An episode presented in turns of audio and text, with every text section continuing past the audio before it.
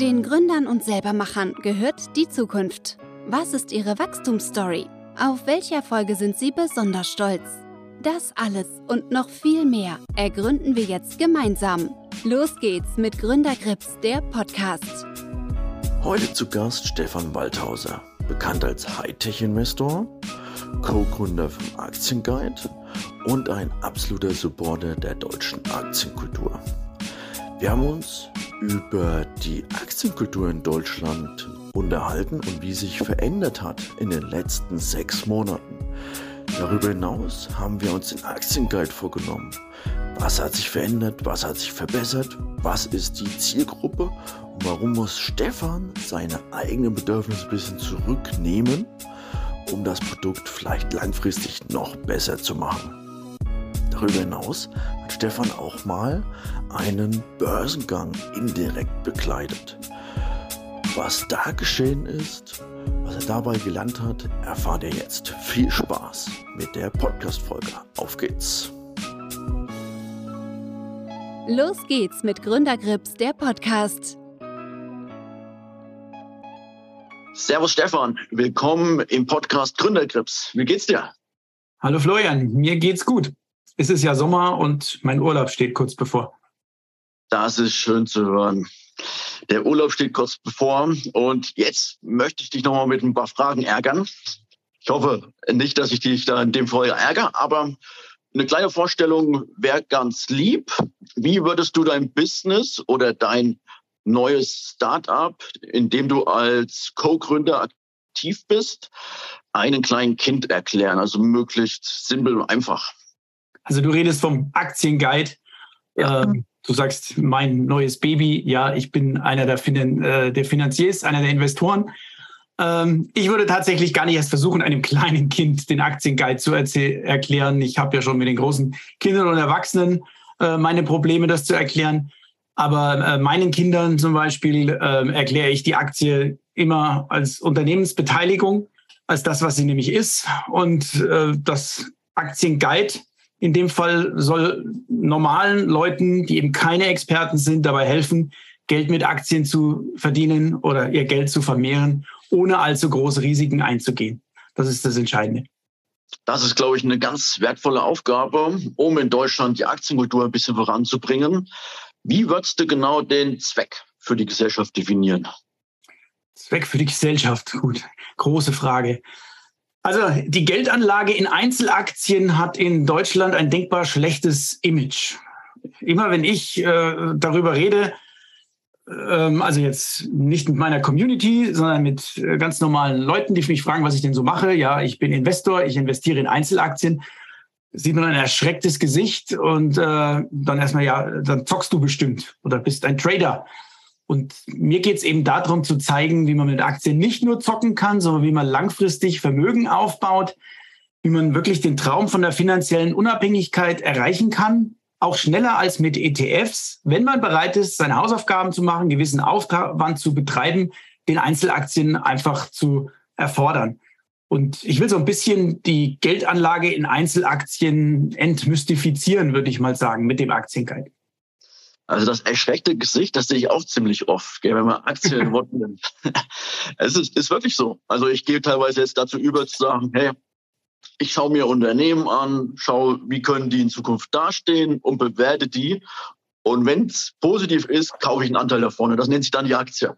Also äh, um das wirklich so äh, manchen Leuten ganz einfach zu erklären, weil viele haben überhaupt keine Verbindung zur Aktie.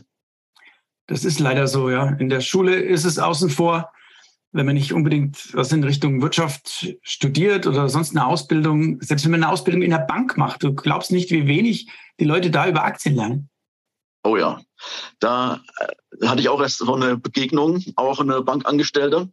Und ich erzählte halt auch diese Variante. Ich äh, bewerte Unternehmen und beteilige mich dann. Und dann sagt sie, da bist du Unternehmensberater.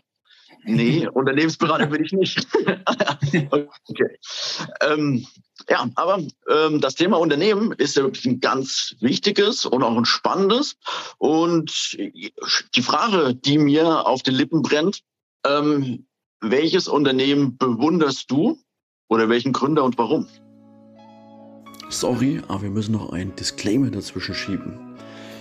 Wie ihr wahrscheinlich wisst, Wenn ihr investiert, müsst ihr euch eigene Gedanken machen. Unsere Ausführungen sind eigentlich nur Anregungen.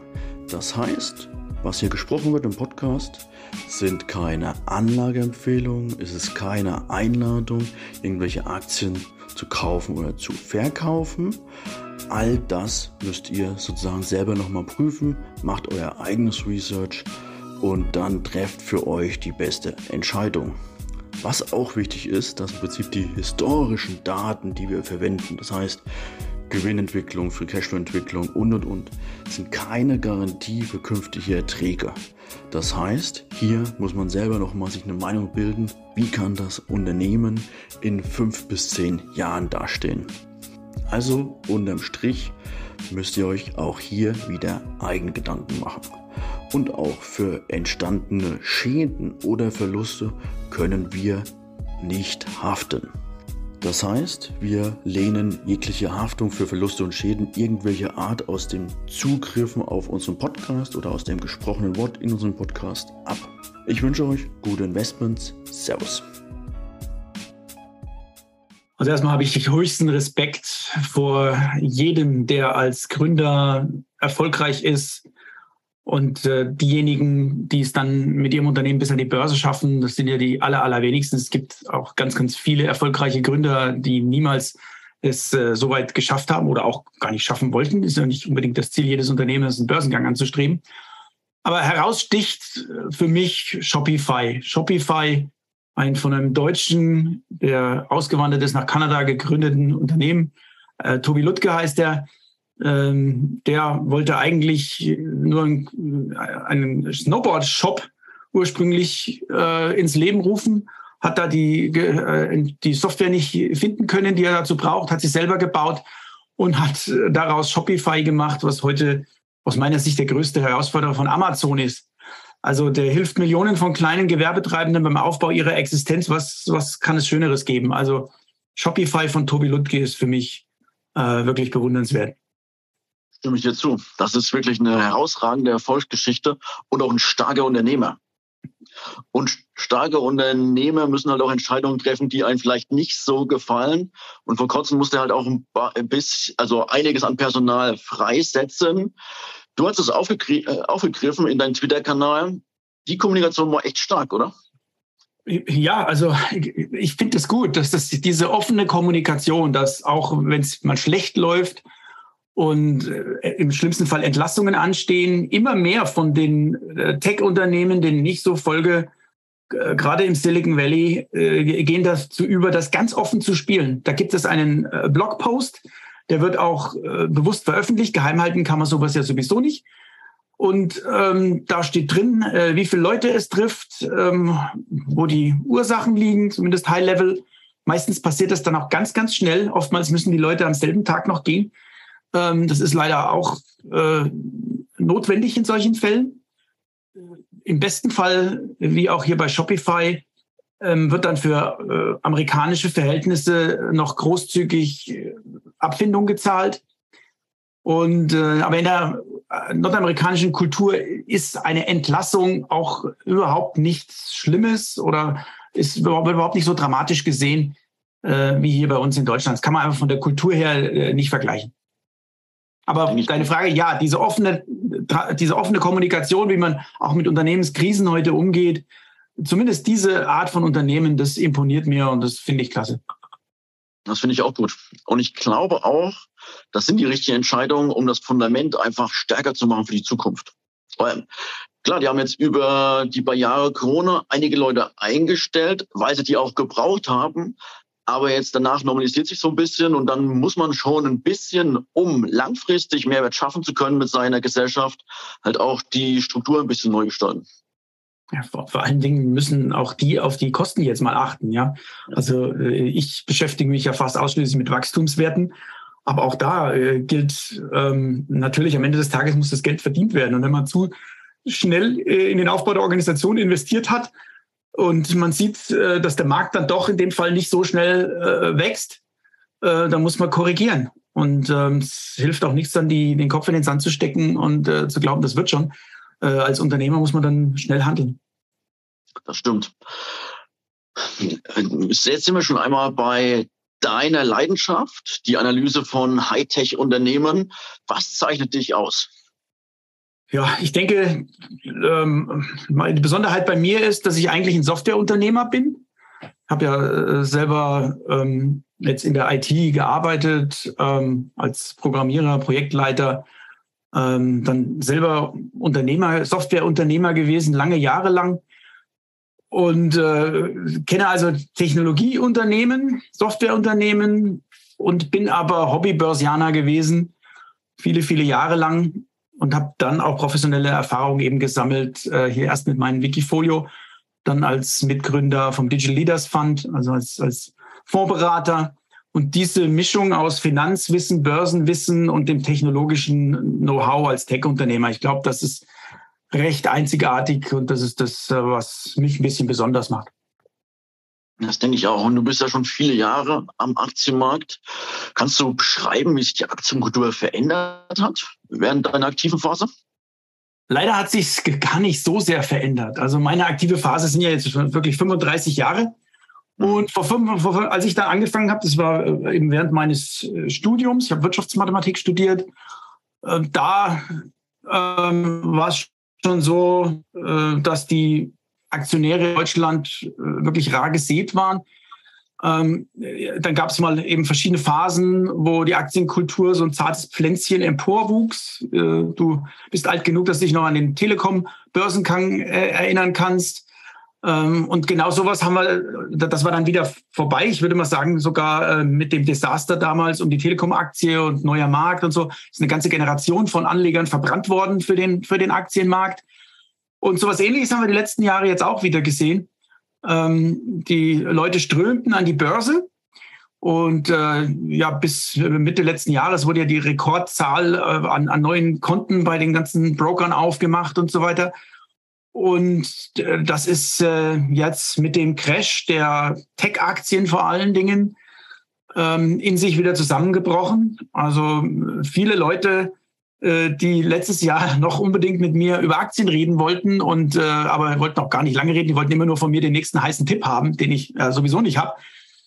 Ähm, ja, die haben heute wieder andere Themen und äh, wenden sich von der Börse ab, was eigentlich schade ist, weil jetzt äh, gibt's ja die Kurse, die wirklich attraktiv sind und jetzt macht das Stockpicking mir wieder viel mehr Spaß als jetzt noch vor einem Jahr zum Beispiel. Das geht mir ähnlich.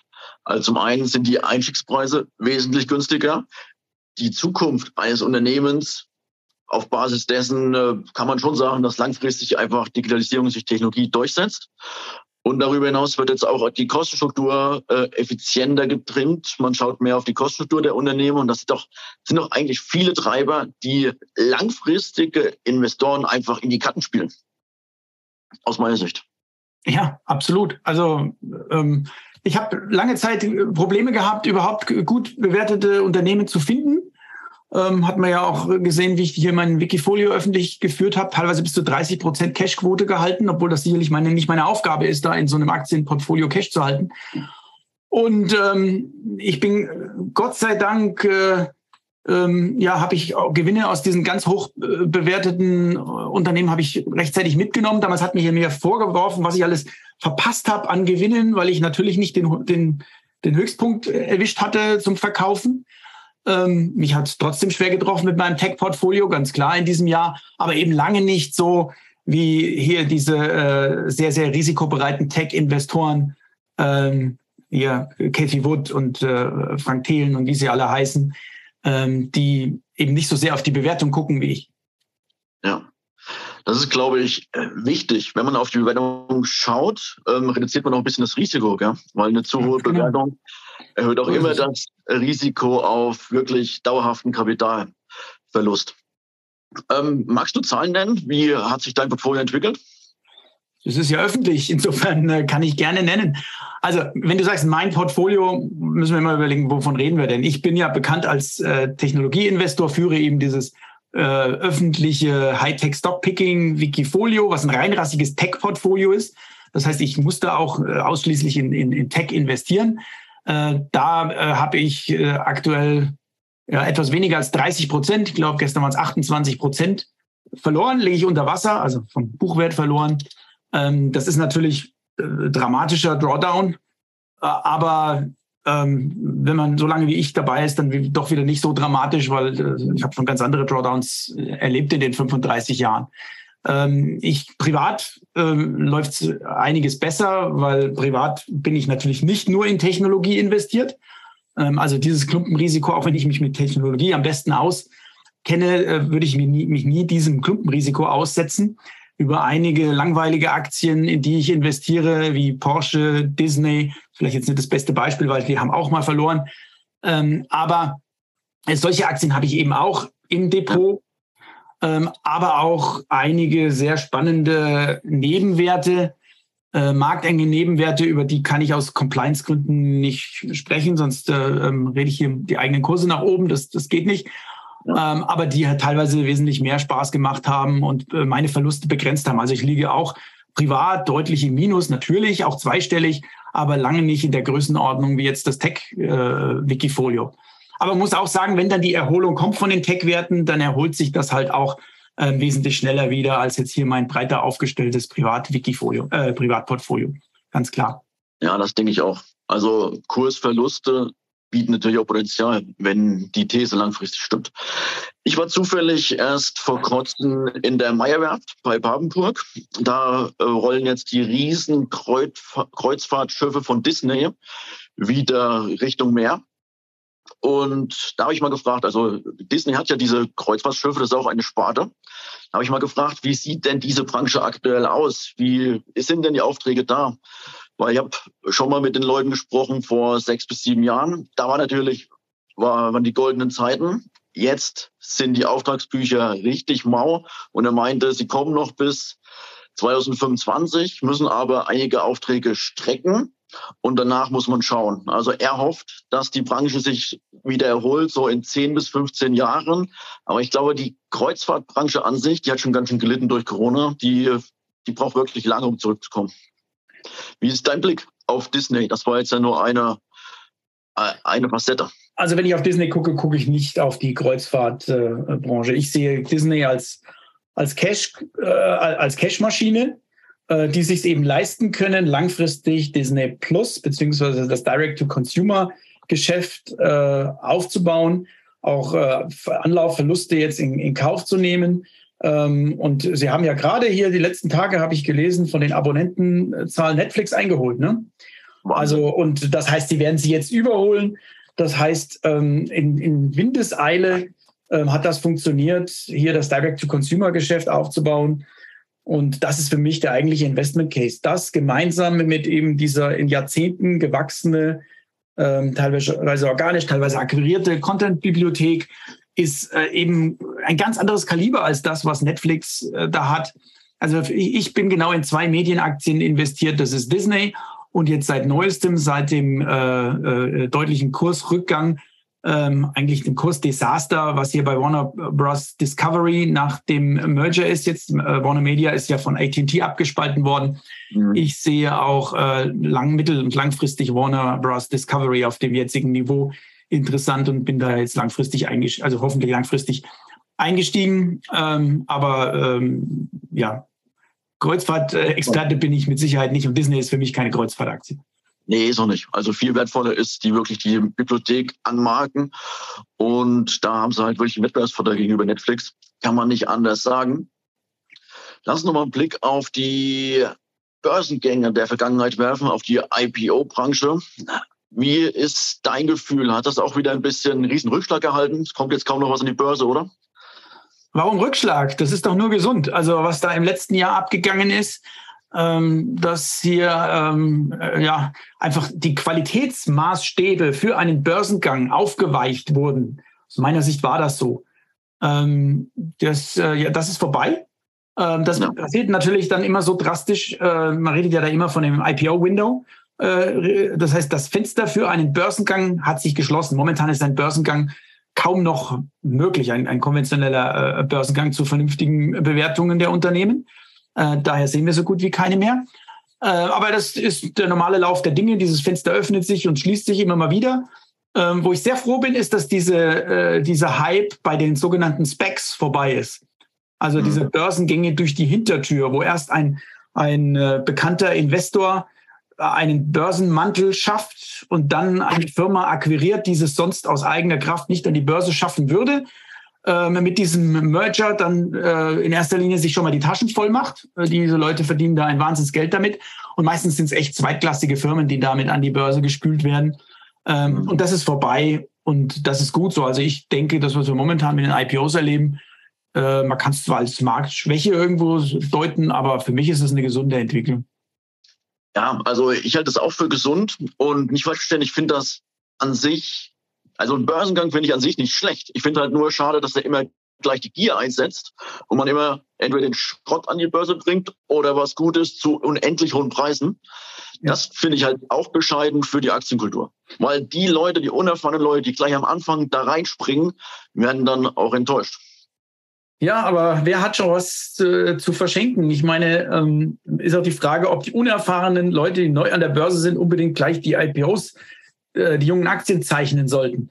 Ich meine, ähm, man kann mit jungen Aktien sehr viel Geld verdienen an der Börse, ist auch Teil meines Beuteschemas, aber eben nicht direkt nach dem Börsengang, sondern äh, dann einige Quartale später, wenn Altaktionäre raus wollen, also gerade die Risikokapitalgeber, äh, in der Regel gibt es da so ein halbes Jahr ähm, Lock-up-Frist. Und ähm, ja, ich habe einige meiner größten Erfolge erzielt, wenn ich so ein halbes Jahr oder ein Jahr nach dem Börsengang Firmen, die wenig beachtet wurden und wo aber Altaktionäre raus wollten, dann eingesammelt habe. Das ist, glaube ich, wirklich eine spannende Lage. Deine erste Firma hast du ja verkauft an eine britische Firma, die danach in Silicon Valley gewandert ist und dann an die Börse wollte. Also hast du sozusagen so ein bisschen dieses Börsengang-Fieber vielleicht auch an der Seite. Gut du bist gut informiert. Ich weiß nicht, ob ich dir das schon mal erzählt habe. Ja, ja das war tatsächlich so. Ähm, und ich habe das äh, somit aus eigenem, eigenen Leib erfahren, ähm, was das bedeuten soll. Ich meine, wir waren eine europäische Firma, ähm, also im Endeffekt meine deutsche Firma an eine britische Firma verkauft. Und äh, die war ähm, ja, eine der erfolgreichsten äh, und am schnellsten wachsenden europäischen Softwarefirmen zum damaligen Zeitpunkt. Und äh, den hat aber ein Börsengang in London, äh, wäre das naheliegendste gewesen, nicht ausgereicht. Der Preis, der da zu erzielen gewesen wäre, war nicht hoch genug. Also wollte man an die Nasdaq gehen, wie ja viele, der, oder sagen wir so, fast alle der besten, die besten europäischen Softwarefirmen gehen in den USA inzwischen an, der, an die Börse. Ja. Also ob du ja Zendesk nimmst aus Skandinavien oder Elastic ursprünglich aus, aus den Niederlanden, ähm, sind in, in, dann als Silicon Valley Firmen quasi groß geworden und weltweit bedeutend geworden, ähm, leider eben nicht als europäische Firmen. Das wollten wir damals auch machen. Ähm, aber die Anforderungen wirklich für einen Nasdaq-Börsengang, zumindest in normalen Börsenzeiten, wie wir sie heute wieder haben, ich rede nicht von solchen Halbzeiten, äh, die sind extrem hoch. Man braucht 100 Millionen Umsatz ungefähr, und zwar wiederkehrenden Umsatz. Es zählt da nicht irgendein Umsatz, den ich mir hier zukaufe, sondern sagen wir, organisch gewachsener, wiederkehrender Umsatz idealerweise und 30 Prozent organisches Wachstum in jedem Fall. Sonst funktioniert ein Nasdaq-Börsengang gar nicht in normalen Zeiten. Und das muss man erstmal schaffen. Wir haben es damals nicht ganz geschafft. Ähm, der Markt war nicht attraktiv genug. Dazu kam wohl sicherlich auch hausgemachte Probleme, also ein neuer CEO nach dem Umzug ins Silicon Valley, diese Dinge. Und äh, daher im Endeffekt ist die Firma dann nicht selbstständig an die Börse gekommen, sondern wurde äh, Private Equity verkauft, was für mich als Anteilseigner jetzt äh, nicht der Wunschtraum war, aber es war nicht zu meinem Schaden und äh, im Endeffekt, ja, erfüllen sich halt nicht immer alle Träume. Manchmal ist die, die, die suboptimale zweitbeste Lösung auch keine schlechte. Das glaube ich auch. Und welchen Traum hast du mit Aktienguide? Wo soll das Unternehmen in Zukunft stehen? Ja, da stehen wir ja noch ganz am Anfang. Und ich, klar haben wir unsere Pläne, aber ich, ich äh, tue mich sehr schwer jetzt zu sagen, ja, ich will mit Aktienguide äh, die Welt erobern. Ist für mich auch was Neues. Ja, das Aktienguide ist ein, ist ein typisches Software-as-a-Service-Unternehmen, aber im B2C-Bereich wenden sich also direkt an Konsumenten.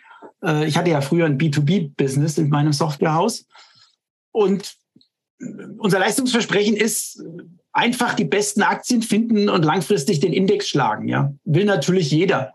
Das heißt, wenn wir dieses Leistungsversprechen einlösen können, ich sage bewusst wenn und rede von der Zukunft mittelfristig, dann ist es sicherlich etwas, wenn wir den richtigen Product Market Fit erreichen, was für unheimlich viele Leute interessant ist, für Millionen von Leuten. Allein im deutschsprachigen Raum. Da rede ich noch nicht mal von der, der Internationalisierung, die dann sicherlich auch äh, äh erfolgen soll. Aber momentan geht es mir jetzt erstmal darum, ein vernünftiges Produkt zu bauen, das den Privatanlegern hilft, fundierte Anlageentscheidungen zu treffen aufgrund von bewährten Strategien. Weil viele sind ja am Aktienmarkt unterwegs ohne jeder Strategie, machen sich auch keine Gedanken drüber, äh, kaufen irgendwelche Sachen, die ihnen gerade mal zu Ohren gekommen ist, ohne den Grund auch artikulieren zu können, warum sie das jetzt kaufen.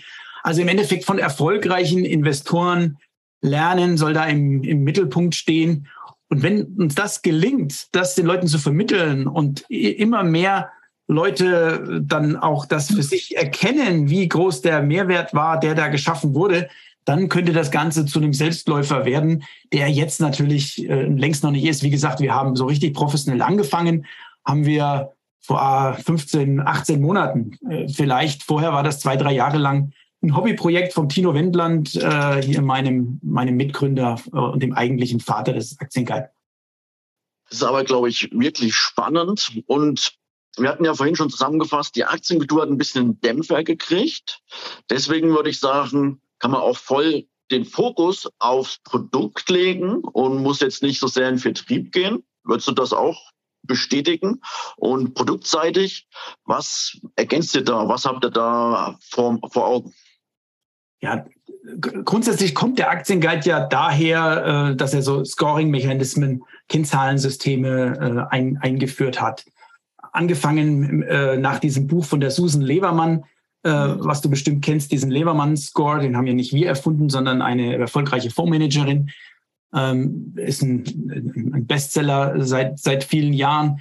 Ähm, und ich selbst habe ja für meine Wachstumsaktien auch so eine Art Scoring äh, dadurch bin ich überhaupt zum Aktiengeld gekommen. Aber das sind ja alles Nischenthemen, ja. Levermann, dieses High Growth Investing von mir sind relativ wenig Leute. Was wir äh, jetzt wirklich ähm, neu hinzugenommen haben, ist äh, das Thema Dividendenaktien, weil das ist etwas, kann man zwar geteilter Meinung drüber sein. Ich bin selber kein ausgesprochener Dividendeninvestor, aber es ist eine sehr valide Strategie, die äh, auch der, der, der Risikoneigung und dem, dem Bestreben des typischen Privatanlegers ein passives Einkommen zu bekommen, näher kommt als das, was ich jetzt mit meinen Wachstumsaktien zum Beispiel mache. Wo es auch vielleicht weniger starke Nerven braucht, weil die Aktien weniger volatil sind und so weiter.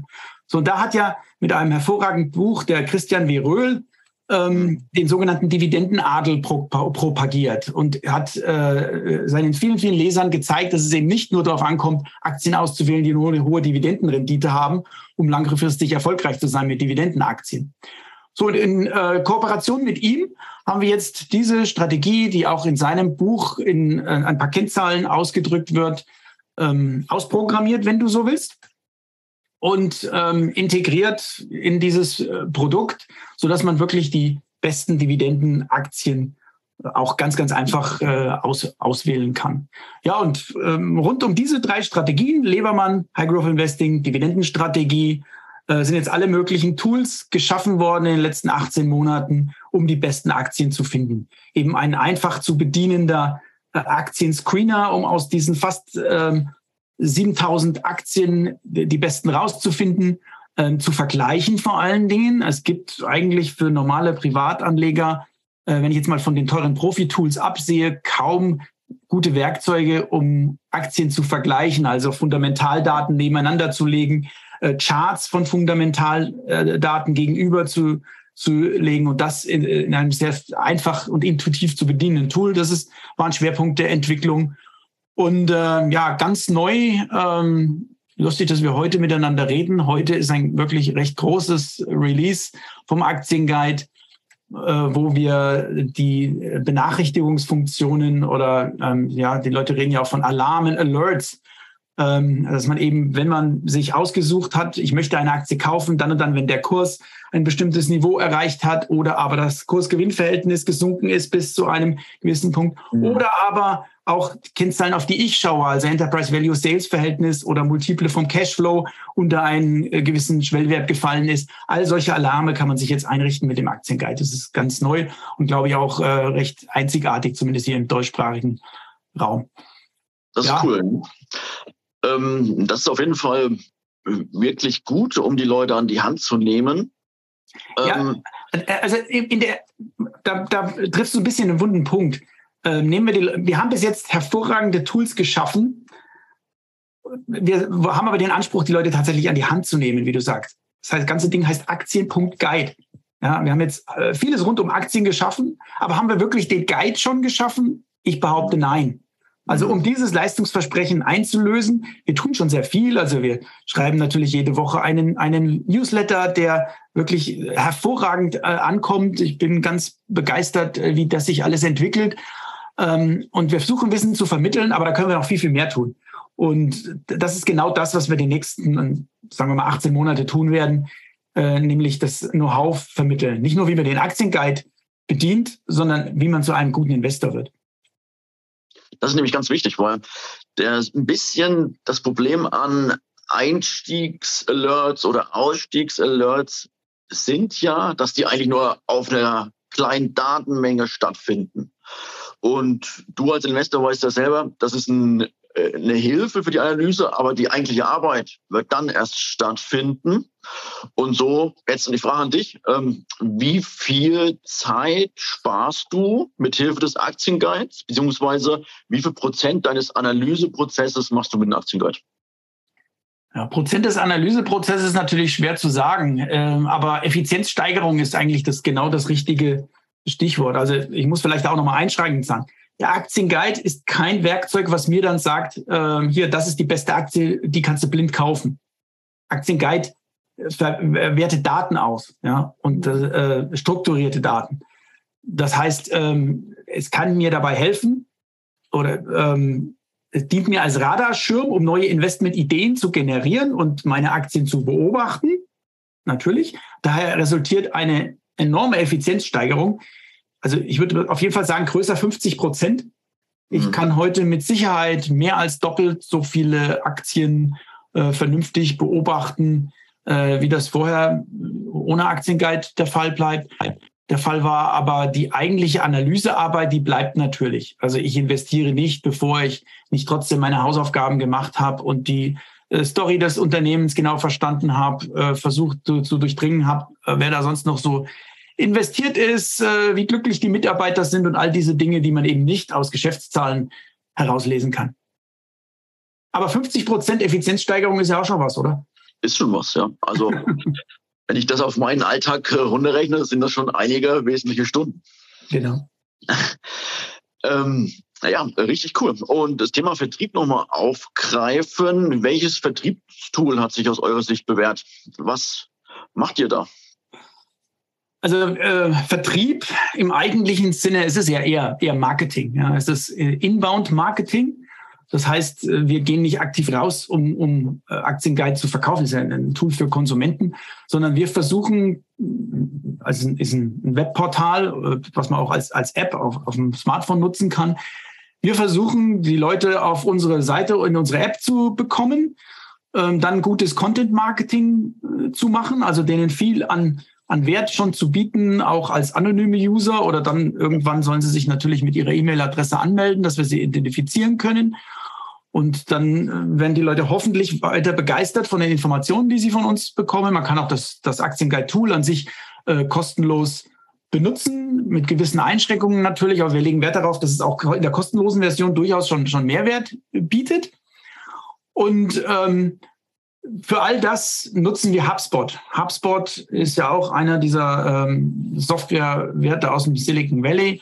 Sehr, sehr äh, teures System eigentlich. Also man kann darüber diskutieren, ob für eine kleine Firma wie, wie Aktienguide äh, es ein gewisser Overkill hat. Wir geben viel Geld äh, dafür aus. Aber ähm, es ist tatsächlich auch schon ein bisschen eine Investition in die Zukunft, dass wir nicht in ein, zwei Jahren das System wechseln müssen Und wir sind doch sehr, wir sind nicht zufrieden mit der Preispolitik, weil die versuchen natürlich ständig äh, uns noch mehr Funktionalität zu verkaufen. Äh, dieses typische Land and Expand, was man von den Amerikanern kennt. Äh, wenn man auf der Kundenseite steht, ist das nicht so angenehm, wie wenn man auf der Aktionärseite steht von diesen Unternehmen, kann ich dir sagen. Aber wir sind mit HubSpot schon äh, sehr, sehr äh, zufrieden. Überhaupt die ganze Strategie, die wir da fahren, also Inbound Marketing, begeistere erstmal potenzielle Kunden von deinem System und dann kaufen sie es im Laufe der Zeit von ganz alleine. Das funktioniert und ich glaube, es ist die einzige Chance für ein Unternehmen, was mit relativ wenig Ressourcen und, und Investment an den Start geht, wie uns, wie sich zu etablieren. Da muss ich natürlich noch eine kleine Frage dazwischen schieben. Wie gefällt dir der Preis an der Börse von HubSpot? Ja, ich war ja in HubSpot investiert. Ich weiß nicht, ob du das äh, also. verfolgt hast, habe da hervorragend verdient. Ähm, bin dann ausgestiegen, natürlich wieder nicht äh, auf dem Höhepunkt, aber mit tollen, äh, vielfach dreistelligen äh, Gewinnen. Und äh, dann kam der Crash, der auch HubSpot äh, erwischt hat. Ich habe es jetzt in den letzten Wochen, äh, kam ja die Erholung und HubSpot hat auch sehr gut wieder zugelegt. Also äh, mir ist HubSpot äh, immer noch ein bisschen zu teuer jetzt wieder, aber HubSpot ist schon ein tolles Unternehmen. Das denke ich auch. Lass uns noch mal so ein bisschen auf die Steuerkennziffern eingehen. Ich könnte mir vorstellen, ähm, die wesentlichen Kennziffern sind bei deinem Software-Business fast identisch mit vielleicht so typischen Unternehmen wie HubSpot. Auf was schaust du? Ja, ganz genau. Also im, im Endeffekt äh, geht es nur um eine einzige Kennzahl, äh, die mir wirklich wichtig ist, und das ist der monatlich wiederkehrende Umsatz. Meinetwegen auch jährlich wiederkehrende Umsatz, aber der monatlich wiederkehrende Umsatz aus den Subskriptionen. Das ist das, was wirklich zählt. Ähm, wir verzichten beim Aktienguide ganz bewusst auf alle anderen Umsatzströme. Wir könnten längst viel mehr Umsatz machen, wenn wir äh, Werbung schalten würden auf der Seite. Der, der Traffic auf der Seite ist enorm gewachsen in den letzten 18 Monaten. Wir kriegen viel, viel Angebote, ob wir nicht hier endlich die Seite monetarisieren wollten über Werbung. Nein, wollen wir nicht. Äh, wir äh, wollen auch, also zumindest unsere jetzige Strategie sieht vor, auf äh, Provisionen über Affiliate-Partnerschaften äh, zu verzichten, wie das ja oft auf solchen Seiten gemacht wird. Da wird dann für irgendwelche äh, äh, Depoteröffnungen bei Brokern geworben. Und ja. äh, das sind alles nette Umsätze, die man da machen könnte, auf die wir verzichten. Ähm, aber es lenkt ab. Es lenkt den Benutzer ab und es lenkt vor allen Dingen die Programmierer ab und äh, das, ganze, das ganze Team beim, beim Aufbau des optimalen Produktes. Und Kann das auch nachteilig für die Vertrauenswürdigkeit sein? Ähm, das will ich nicht mehr sagen, wenn man das mit dem gewissen, also wenn man das die Werbung nicht zu sehr im Vordergrund stellt. Ähm, natürlich darf ich nicht hier wie die großen äh, Finanzportale, die da in den 90er Jahren entstanden sind und heute immer noch da sind, mit ihren von Finanzpornografie überfrachteten Seiten. Ähm, ja, äh, das ist natürlich schlimm für die Vertrauenswürdigkeit. Ähm, aber äh, es geht ja auch, als Unternehmer geht es ja immer um die, die Wertsteigerung des gesamten Unternehmens oder sollte es gehen. Und äh, was sind denn solche Umsätze aus Affiliate-Provisionen wert? Ja, die werden hier, äh, letztes Jahr haben sich diese Affiliate-Partner äh, dumm und dusselig verdient, äh, weil die Broker eben äh, Hunderttausende von Konten neu eröffnet haben und diese Provisionen ausgezahlt. Jetzt ist der Boom vorbei und diese Umsatzströme äh, sind zusammengebrochen. Und das ist natürlich nicht das, äh, was ich beim Aktienguide sehen will. Also ich will hier einen schönen, wachsenden Umsatzstrom aus äh, monatlich wiederkehrenden Umsätzen von begeisterten Kunden sehen. Und wenn das funktioniert mit einer vernünftigen Wachstumsrate, dann ähm, ja, ist im Endeffekt das, das Unternehmen auch äh, eine Menge Geld wert am Ende des Tages. Aber ehrlich gesagt, da mache ich mir jetzt noch gar keinen Gedanken drum. Ähm, mir geht es darum, dass äh, wirklich der, der, der Traffic auf der Seite steigt, äh, dass im Endeffekt dann die erste Conversion von anonymen Benutzern zu denen, die sich anmelden und als kostenlose User da unterwegs sind, äh, steigt und dass dann, wenn dann die Conversion-Rate zu zahlenden Usern passt und man entsprechend dafür sorgt, dass die die Zahlen dabei bleiben, also die berühmte Churn Rate der Kunden, die kündigen, möglichst gering bleibt, äh, dann hat man ein schönes, äh, wertvolles SaaS-Unternehmen gebaut. Im. Endeffekt nach dem Netflix-Modell, wenn du da so willst. Das ist genau das originäre Netflix-Modell, was wir hier übertragen auf die, die Welt der, der Tools äh, für den Privatanleger. Was ich vor kurzem mal für eine spannende These gehört habe, gerade in so Crash-Phasen wie jetzt, gab es ja schon öfters mal, 2002 und, und, und, hat man eigentlich auch mit einem cleveren Ansatz sehr gute Marketing, ja, Budgets ergreifen können. Was meine ich damit?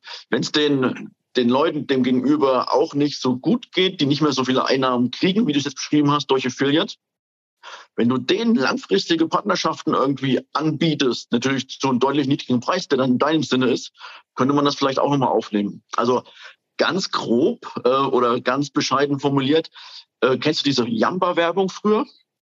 Das muss so ein ähnlicher Deal gewesen sein.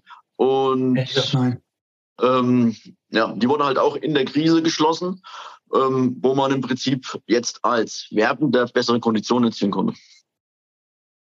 Ja, aber wir, wir wären ja dann jetzt nicht die Werbenden, sondern es würde ja darum gehen, dass, dass eben diese, diese äh, Broker oder andere Player aus der Finanzindustrie bei uns werben. Und wie gesagt, ähm, so, so das sind wir nicht und ich, ich hoffe, dass, dass wir das eine ganze Weile noch äh, hier so, so pur äh, durchhalten, wie wir das äh, momentan machen, weil es ist wirklich Fokus, Fokus, Fokus auf das, wo wir die Besten sind oder sein wollen, ist, glaube ich, das Wichtigste. Also holt ihr aktuell keinen anorganischen Traffic auf die Seite? Über ähm, wir, experimentieren, wir experimentieren damit, aber ehrlich gesagt nicht mit der notwendigen, also nicht mit dem notwendigen Investment, aber auch, weil wir keine schnellen Erfolge sehen. Ähm, wir haben riesengroße Erfolge erzielt in den letzten Monaten mit äh, Investitionen in, in, in SEO, Search Engine Optimization. Also wir bekommen sehr, sehr viel organischen äh, Traffic äh, momentan. Und ähm, wir sind sehr, sehr glücklich. Also Traffic ist, ist ganz, ganz starke Entwicklung momentan. Ähm, gegen den Trend, wohlgemerkt. Ja, der, der Trend ist ja momentan, dass Börsenwebseiten weniger äh, nachgefragt werden. Wenn du bei Google Trends eingibst, das Thema Börse oder Aktien, geht es ja steil bergab. Ja. Aktienguide-Traffic geht aber steil bergauf. Also mach mal den Spaß und mit solchen Tools wie Similar Web oder so, schau dir mal an, ist ja öffentlich, wie der Aktienguide-Traffic aussieht im Vergleich zu anderen äh, vergleichbaren Tools oder, oder Brokers-Seiten oder so. Das ist, ist der Hammer. Also das macht mich sehr, sehr stolz auch und, und stimmt mich optimistisch. Schöne Sache. Ähm, lass uns das Thema vielleicht nochmal wechseln. Ihr habt jetzt ein größeres Team aufgebaut. Wie viele Leute seid ihr aktuell und wie gestaltet ihr die, Unternehmenskultur? Wie arbeitet ihr zusammen? Ja, ähm, größeres Team würde ich das nicht nennen. Wir haben aber tatsächlich ein, ein richtiges Team auch von Profis und Fulltime-Mitarbeitern aufgebaut und äh, investieren darin. Wir sind ungefähr zehn Leute, kannst sagen, so die Hälfte Fulltime, die andere Hälfte äh, Parttime. Äh, ich würde mich auch selber zu den Part-Time-Mitarbeitern da zählen. Also ich bin nicht der äh, typische Gründer, der da jetzt äh, Fulltime oder mehr als Fulltime äh, mitarbeitet. Ich bin der Berater und Coach derjenigen, die da in der operativen Rolle äh, Verantwortung tragen. Also ähm, ich bin tatsächlich nur ein Investor da, aber ein sehr aktiver Investor, würde ich mal sagen.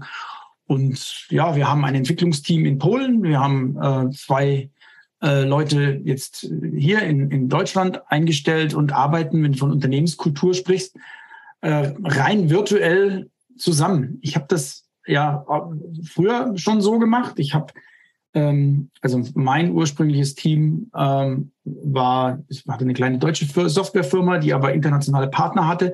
Das heißt, lange vor Corona gab es auch schon sowas wie WebEx, äh, wo man ähm, hier solche Sessions miteinander machen konnte. Ähm, also ich habe schon vor, vor 10, 15 Jahren äh, meine Teams virtuell geleitet. Insofern ähm, ist das jetzt, wir, wir, haben uns noch nicht einmal die Frage gestellt, ob wir jetzt ein Büro anmieten sollten. Äh, mhm. Für, wir, wir, haben sogar äh, hier die, die polnischen Mitarbeiter sitzen an einem, an einem Ort. Ähm, aber auch die wollen gar nicht da ein, ein, ein Büro haben, wo sie jeden Tag physikalisch zusammenkommen. Und ich glaube, für solche Firmen, äh, die so virtuelle Güter produzieren, äh, das kann durchaus auch langfristig funktionieren äh, als, als rein virtuelles Team. Also wir haben da Riesenerfolge damit. Ähm, natürlich sieht man sich trotzdem jeden Tag. Ja, natürlich über den, den Bildschirm. Und ich bin großer Fan von Slack. Ähm, also ähm, ich habe das Gefühl, die Kommunikation funktioniert besser als äh, früher, wo man darauf angewiesen war, in die Kaffeeküche zu gehen und da Dinge aufzuschnappen. Ähm, jetzt geht's für alles ein Slack-Channel, wo nichts verloren geht. Ja. Du sprachst an, ihr habt auch ein Team in Polen aufgebaut. Wie habt ihr gute Mitarbeiter gefunden? Ja, wir haben gewisse, gewisse Vorteile da. Der, der, ähm, mein Co-Founder Tino Wendland ist auch IT-Unternehmer der ähm, hat äh, auch noch ähm, eine andere, ein anderes Unternehmen in, in der Schweiz, ähm, schon einiges größer als der Aktienguide, äh, mit Entwicklern unter anderem in Polen.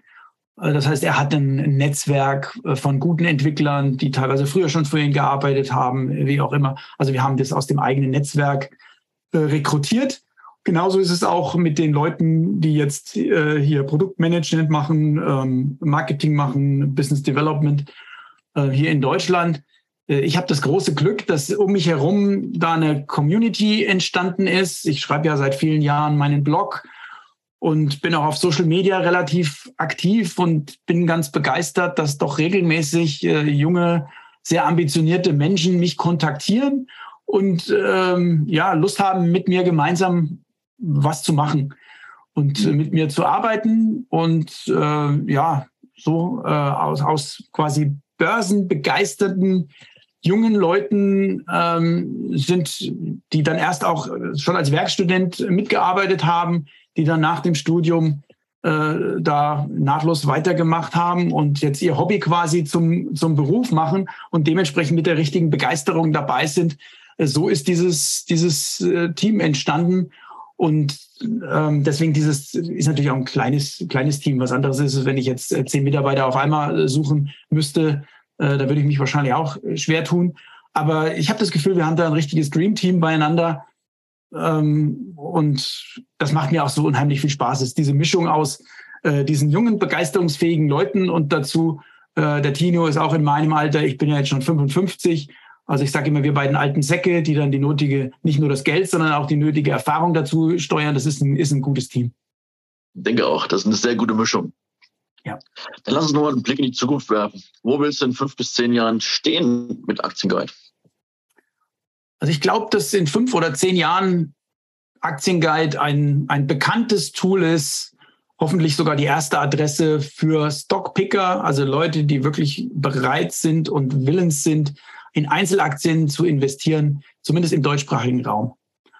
Und wir wollen sicherlich dann, ja, ich glaube, sechsstellige Anzahl ist, ist absolut realistisch, dass man Hunderttausenden von, von Privatanlegern dabei helfen kann, an der Börse erfolgreich zu sein. Ob die dann unbedingt alle zahlen für die Dienstleistung und wie, wie die Conversion-Raten aussehen im Laufe der Zeit, äh, oder ob wir vielleicht doch äh, die Monetarisierung etwas anders handhaben, ähm, indem man sich eben, jetzt nicht sagen sponsern lässt, aber auf andere Umsatzströme einlässt. Ähm, ich will es heute noch verhindern, aber da gab es schon äh, andere erfolgreiche, unter, äh, wesentlich erfolgreichere Unternehmer als mich. Ich denke an den Netflix-CEO, der immer kategorisch ausgeschlossen hat, irgendwas in Richtung Werbung zu machen.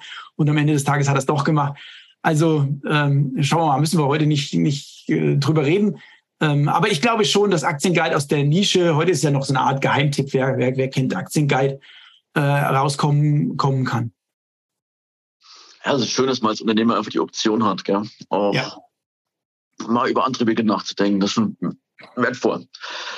Ähm, eine spannende Frage, die ich öfters mal auch anderen Gründern oder Vorständen von Aktien oder börsennotierten Unternehmen stelle, ist einfach, Jetzt hast du die, dieses Ziel rausgegeben.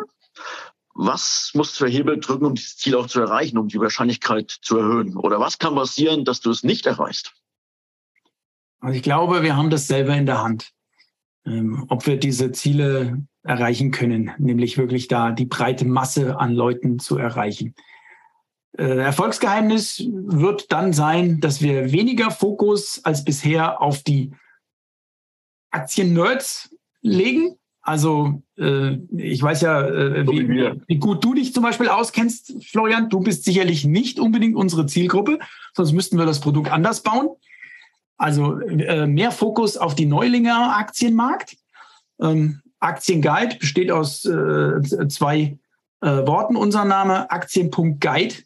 Und wir müssen viel mehr das Guide betonen. Also wir müssen tatsächlich die Leute an die Hand nehmen, ihnen äh, zeigen, wie sie die besten Aktien finden, äh, nicht nur die Werkzeuge geben, sondern auch sagen, wie man mit den Werkzeugen umgeht und vor allem das Basiswissen auch vermitteln für Thema Finanzbildung, äh, Aktienbildung, so gut wie nicht vorhanden in breiten Kreisen der Bevölkerung. Also das werden wir ganz, ganz stark im Fokus haben in den nächsten ein, zwei Jahren.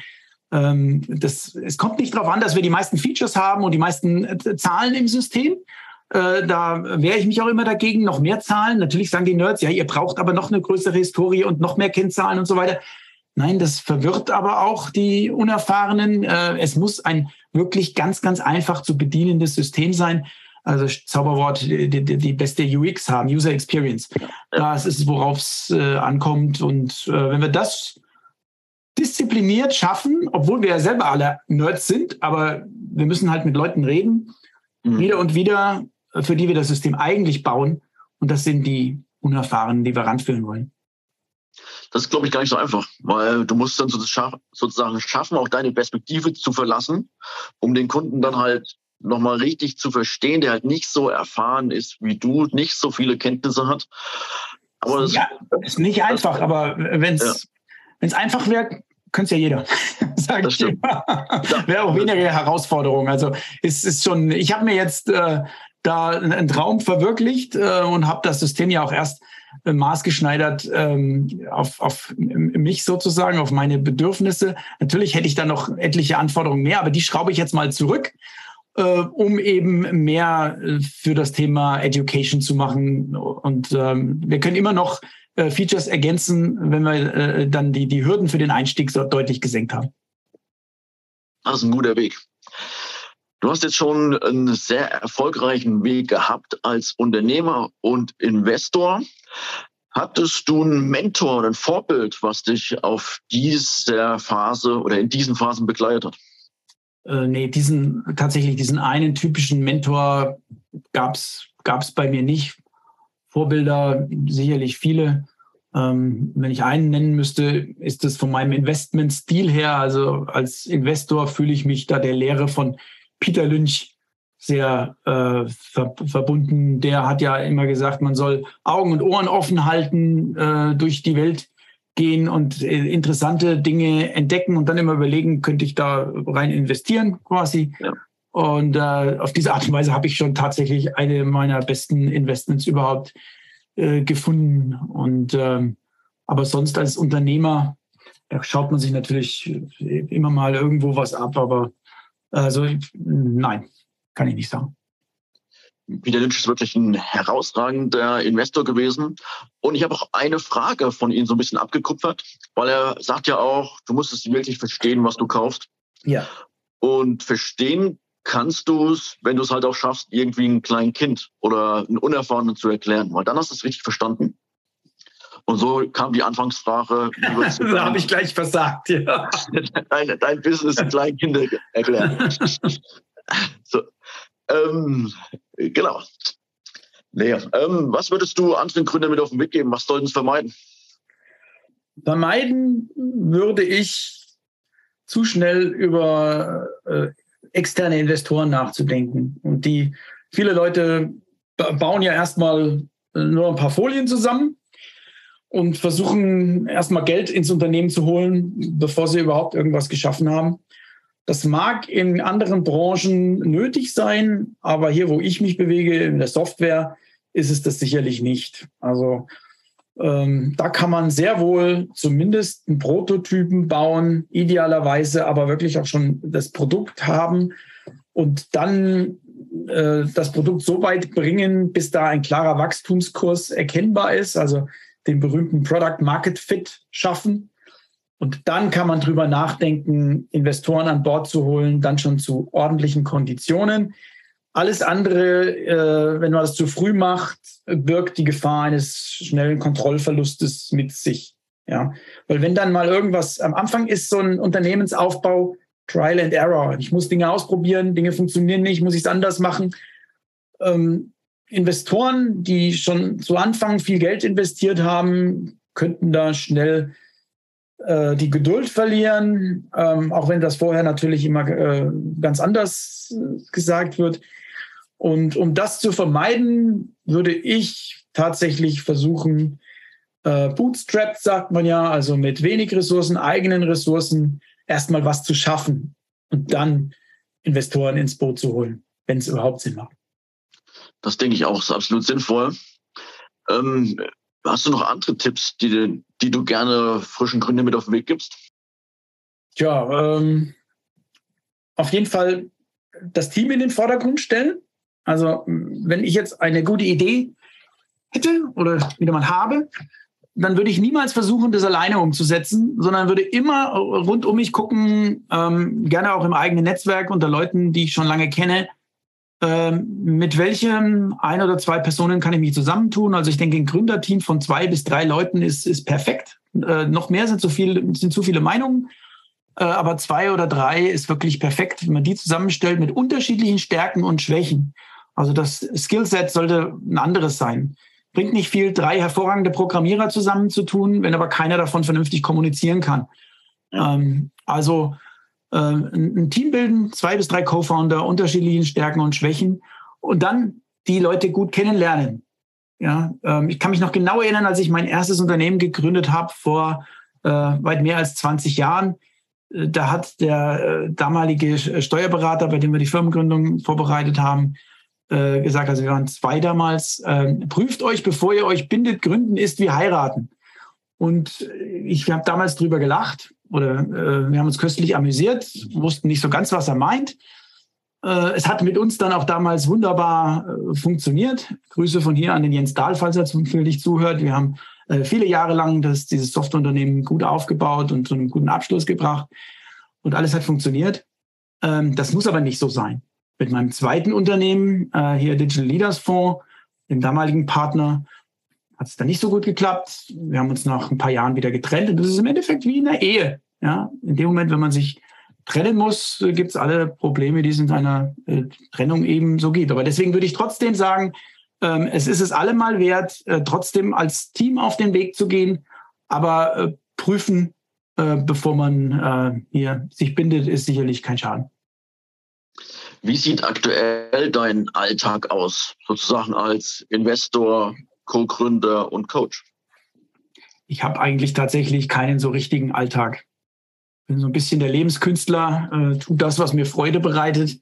Das ist äh, der Luxus, den ich in meinem Leben genieße. Mir bedeuten andere Luxusartikel nichts. Äh, hier dieser, dieser Lebensstil ist mein Luxus. Also bei Aktienguide bin ich nicht der typische Gründer. Ich habe auch keine offizielle Rolle da inne. Ich bin, wie ich schon gesagt habe, eher so ein aktiver Investor, coache insbesondere Produktmanagement und Marketing. Und ähm, mein eigentlicher Fokus, äh, das womit ich mich wirklich den, den, den Großteil meiner Arbeitswoche so beschäftige, aber tatsächlich auch manchmal am Wochenende. Also es gibt gar keinen Unterschied zwischen Montag und Sonntag, ist äh, die Verwaltung äh, von Portfolios von, von Einzelaktien. Also mein eigenes äh, Aktienvermögen und natürlich auch das von äh, meinem Wikifolio. Ich habe ja äh, auch nach dem Ausstieg beim DLF immer noch äh, dieses Wikifolio, Hightech Stockpicking, was ich betreibe und äh, wo Tausende von Kleinanlegern äh, ihre hart äh, verdienten äh, Kröten mit mir investieren. Und äh, das heißt, es ist eine enorme Verantwortung, auch wenn es jetzt im Vergleich zu dem äh, Fonds äh, bescheidene 14 Millionen aktuell sind nach dem Kursrückgang. Aber die Leute sind absolut bei der Stange geblieben. Ähm, ich äh, freue mich total darüber. Und es macht mir unheimlich Spaß, dieses Wikifolio äh, zu verwalten. Und das heißt, äh, was verbirgt sich dahinter? Aktien analysieren. Ja? Äh, was du, glaube ich, auch sehr gerne machst, macht mir Spaß. Ähm, deswegen bin ich wahrscheinlich auch so ein kleiner Nerd. Ähm, aber ähm, das Ganze ist eben eine sehr, sehr kreative Arbeit. Ich empfinde es nicht als Arbeit. Also bei mir ist es tatsächlich so, ich mache einfach das, was mir Freude macht und ähm, aber habe dann auch die Freiheit zu sagen, wenn hier in der Familie äh, irgendwas wichtig ist, dann kann ich die Arbeit auch mal äh, äh liegen lassen oder ich kann auch vernünftig mal in Urlaub gehen. Wobei ich im Urlaub dann aber auch äh, durchaus äh, gerne mal, zwar gar nicht so sehr auf die Börsenkurse gucke, also meine, nach meiner Strategie guckt man nicht oft auf die Kurse. Man beschäftigt sich mit den Werten des Unternehmens und vergleicht das dann irgendwann mal wieder mit dem aktuellen Kurs. Ähm, insofern, ja, also ja. den typischen Alltag, ich könnte dir jetzt keine äh, nicht beschreiben, wie mein Alltag vom Aufstehen bis ins Schlafengehen aussieht. Den, den, den gibt es nicht. Das verstehe ich. Also im Urlaub schaue ich auch hauptsächlich auf die Quartalszahlen, die mal runterbrechen oder so, das mache ich auch regelmäßig. Und ein Disclaimer muss ich noch dazwischen schieben. Ich bin selber in ein Wikifolio investiert. Oh, das, das wusste ich ja gar nicht. Danke für dein Vertrauen. Fühlst dich wohl? Trotz, wohl. trotz 30 Prozent Kursrückgang in diesem Jahr, fast 30. Ja, das, das, sind ja für mich Chancen. Ich oder oder bist, du, bist, bist du schon länger investiert? Nee, ich muss zugeben, äh, ich habe natürlich abgewartet, bis ein bisschen zurückkam. Ah, okay. Jetzt nicht so wesentlich länger investiert. Okay, na gut, dann, äh, weil ich meine, die, die schon lange dabei sind, die können das natürlich auch ganz äh, gelassen sehen. Ähm, ich glaube, 17 Prozent Rendite nach allen Kosten pro Jahr seit der Auflage in 2016 sind es ja immer noch. Ja. Ähm, und ähm, ich kann mich noch erinnern, als ich mal Erwartungen gedämpft habe, weil das jetzt ein paar Jahre lang eben so herausragend gut lief. Sagen wir mal ganz ehrlich, wenn ich das jetzt äh, langfristig weiter so halten kann mit 17 Prozent im Jahr, dann wäre ich doch sowas von super zufrieden. Also auf ja. muss man auch immer die Kirche im Dorf lassen. Ne? Ja, und es ist vor allem halt mit Fokus auf den Preis der Vermögensverwälte, die man dann kauft. Das ist, glaube ich, schlussendlich der richtige Weg, um diese Rendite weiter oben zu halten. Genau. Und das machst du richtig. Auch die Auswahl der Aktien, das machst du richtig gut. Und wenn du das hältst, wäre ja im Prinzip eine Kapitalverdopplung alle vier Jahre. Das ist dann schon, schon enorm. Das wäre zumindest realistischer als das, was in, des, in den ersten drei, vier Jahren da passiert ist. Ja. Und ich würde mir wünschen halt, dass ähm, ja, die Aktienkultur weiterlebt, dass mehr Leute zum Aktienmarkt strömen und es auch verstehen, dass man runtergehen kann. Und ich glaube, das ist auch so ein bisschen deine Mission und da machst du auch einen tollen, tollen Job. Danke. Und ich darf mich auch bedanken für den tollen Podcast. Aus meiner Sicht absolut ein rundes Gespräch. Hast du noch irgendein Thema, was du ergänzen möchtest? Nee, also ich glaube, wir haben jetzt schon viele gute Tipps mit auf den Weg gegeben. Ich hoffe, die Leute halten durch. Ähm, wer jetzt dabei bleibt, beziehungsweise jetzt sich entscheidet, sich für die Börse und die Aktien zu interessieren, der wird reich belohnt werden. Erfahrungsgemäß ähm, sind die Massen erst dann wieder begeistert, wenn die Börse teuer ist und jeder von den gestiegenen Aktienkursen berichtet. Aber die Realität ist halt so, dass wer antizyklisch agiert und gegen den Strom schwimmt, der hat den meisten Spaß dabei. Sei gierig, wenn andere ängstlich sind. Gell? So kann man es auch sagen. ja. ja. Ich wünsche dir alles Gute. Ich wünsche dir auch alles Gute. Bis dann. Danke dir. Lass dir gut gehen. Servus. Tschüss. Gründern gehört die Zukunft. Wir möchten im Podcast Gründerkrips Ihnen ein paar Gründer vorstellen und auch gründergeführte Unternehmen besprechen. Warum? Man kann im Gespräch mit den Gründern einiges lernen für sein eigenes Business, aber auch für seine Investmentphilosophie. Deswegen würde ich mich freuen, wenn Sie unseren Podcast Gründerkrebs unterstützen, indem Sie ihn bewerten auf den Plattformen und einen Kommentar dalassen. Es freut mich sehr, dass Sie das Gespräch verfolgt haben. Ich wünsche Ihnen einen schönen Tag. Ihr Florian König.